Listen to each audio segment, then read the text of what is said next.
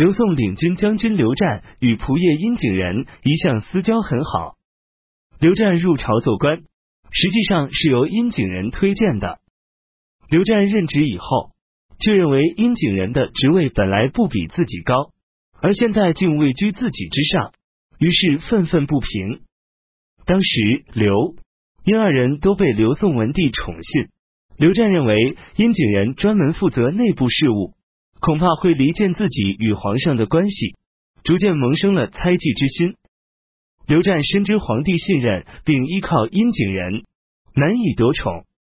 当时司徒刘义康掌握朝中大权，刘湛曾经担任过刘义康的上佐，于是他尽力结交刘义康，打算用刘义康的影响改变皇上的意图，罢黜殷景仁，以独揽朝政。夏季四月己巳遗物，刘宋文帝加授殷景仁中书令、中护军等官职。可以在私宅办公。刘湛也加授太子詹事。刘湛因此更加恼怒，怂恿刘义康在文帝面前诋毁殷景仁，而文帝却更加信任殷景仁。殷景仁对亲朋旧友叹息道：“我把他引荐入朝，进了朝廷就咬人。”于是殷景仁称，并要求辞职。一再上书，刘宋文帝没有批准，让他在家安心养病。刘湛建议刘义康乘殷景仁外出时，派人假扮强盗杀掉他。即使皇上知道了真相，也可以想办法解释，总不至因殷景仁的缘故伤害了与刘义康的手足之情。文帝略知他们的阴谋，就把殷景仁的私宅中护军府迁到西掖门外，使他靠近皇宫禁院。因此，刘湛的阴谋不能施行。刘义康的幕僚以及追随刘湛的党羽暗中相互约束，谁也不敢登殷景仁的门。彭城王府主簿配郡人刘敬文的父亲刘成不明白其中的内幕，来到殷景仁家请求担任郡守。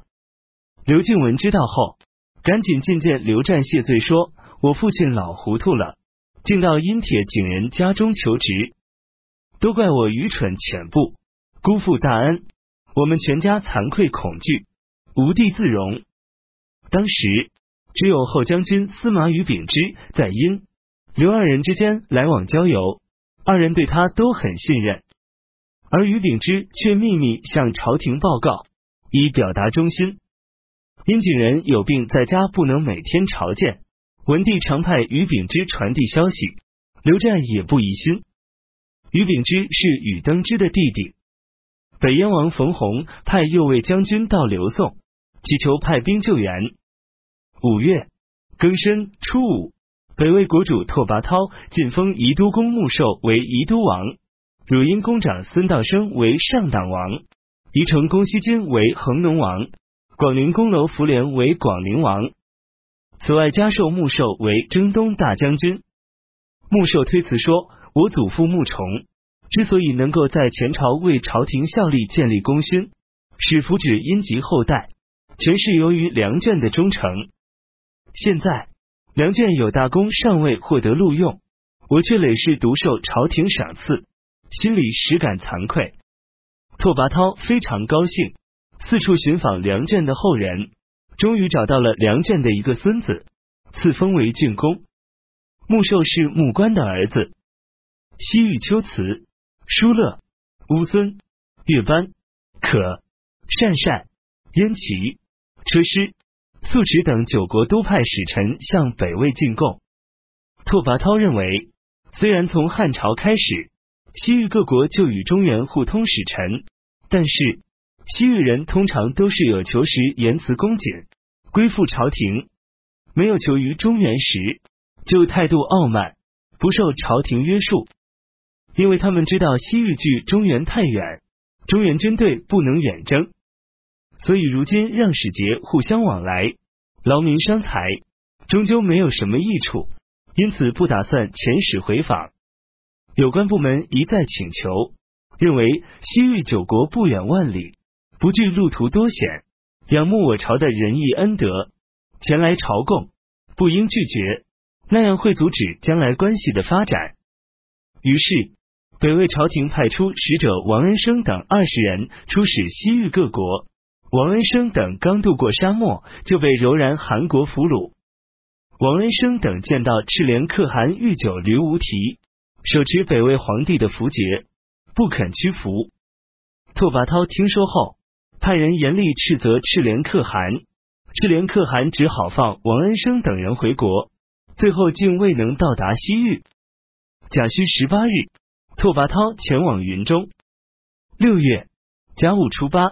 北魏国主拓跋焘认为最近风调雨顺，五谷丰登，吉祥的征兆频频出现，于是下诏命全国聚会饮酒五天，祭拜所有神祗，报答上天的赐福。丙午二十日，高句丽王高廉派使臣向北魏进贡，同时请求世之当今皇帝以及列祖列宗的名字，以免犯讳。拓跋焘下令抄录皇帝世系和祖先的名字给他们，任命高廉为都督辽海诸军事、征东将军、辽东郡公、高句丽王。高廉是高昭的曾孙。戊申二十二日，北魏国主拓跋焘命令骠骑大将军乐平王拓跋丕、镇东大将军图河人屈原等率领骑兵四万人攻打北燕。刘宋扬州各郡发生严重水灾。即有二十三日，刘宋朝廷运送徐州、豫州、南兖州的谷米到扬州赈济灾民。扬州西曹主簿沈亮建议，酿酒浪费谷米而不能充饥，请朝廷下诏暂时禁止。刘宋文帝下诏依从这个建议。陈亮是沈林子的儿子。秋季七月。北魏国主拓跋焘在阳狩猎。己卯二十四日，北魏乐平王拓跋丕等人抵达北燕都城和龙城下。北燕王冯弘用牛肉和美酒犒赏北魏军，献出铠甲三千副。北魏镇东大将屈原斥责冯弘不送儿子做人质，掳掠了男女六千口回国。八月丙戌初一，北魏国主拓跋焘前往河西。九月甲戌二十日，拓跋焘回宫。北魏朝廷左仆射、河间公安员仗势皇上对他的宠信，骄傲狂自。有人告发安元阴谋反叛。冬季十月，安元及其全族被杀。甲辰二十日，北魏国主拓跋焘前往定州。十一月乙丑十二日，再往冀州。己巳十六日。拓跋焘在广川狩猎，丙子二十三日前往邺城。北魏多次派兵讨伐北燕，北燕国势危急，全国上下都笼罩在恐惧的氛围中。太常阳再次劝说北燕王冯弘，迅速派太子冯王仁到魏国充作人质。冯弘说：“我实在不忍心这样做。如果国家危急，我打算暂且去东方投靠高句丽。”等待时机，再重新振兴国家。杨说：“北魏发动全国的军队来攻打一个小国，没有不攻克的道理。”高句丽王室一向不讲信用，开始时虽然表示亲近，最后恐怕还是会发生变化。冯弘不听，秘密派遣尚书杨一去高句丽，请求派军迎接。刘宋丹、杨尹萧魔之尚书进言：佛教传入中国。已经历四个朝代，佛像、宝塔、寺庙数以千计。最近以来，世俗崇尚浮华，不以正心诚意为人生的重要内容，却更加争相比赛奢侈。